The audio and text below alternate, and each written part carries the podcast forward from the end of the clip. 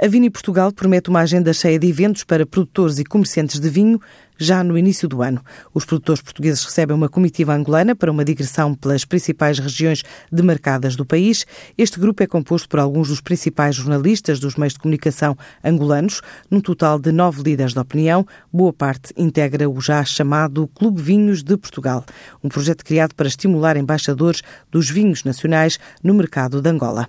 Para já a visita está agendada de 11 a 17 de fevereiro, um mês que também vai contar com uma participação portuguesa na prova de vinhos do Reino Unido e outra prova educativa de compradores no Canadá. No ano de 2018, o setor dos vinhos conta ainda com missões e presença em feiras na Alemanha, no Brasil, no Japão e na China. O mercado do vinho em Portugal apresenta um crescimento de 8% em volume na restauração e de 4% no canal de compras em loja.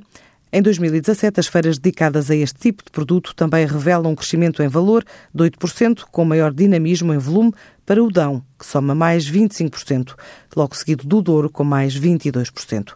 Já os vinhos alentejanos, apesar da quebra de 1% em quantidade, representam uma subida em valor também na ordem dos 8%.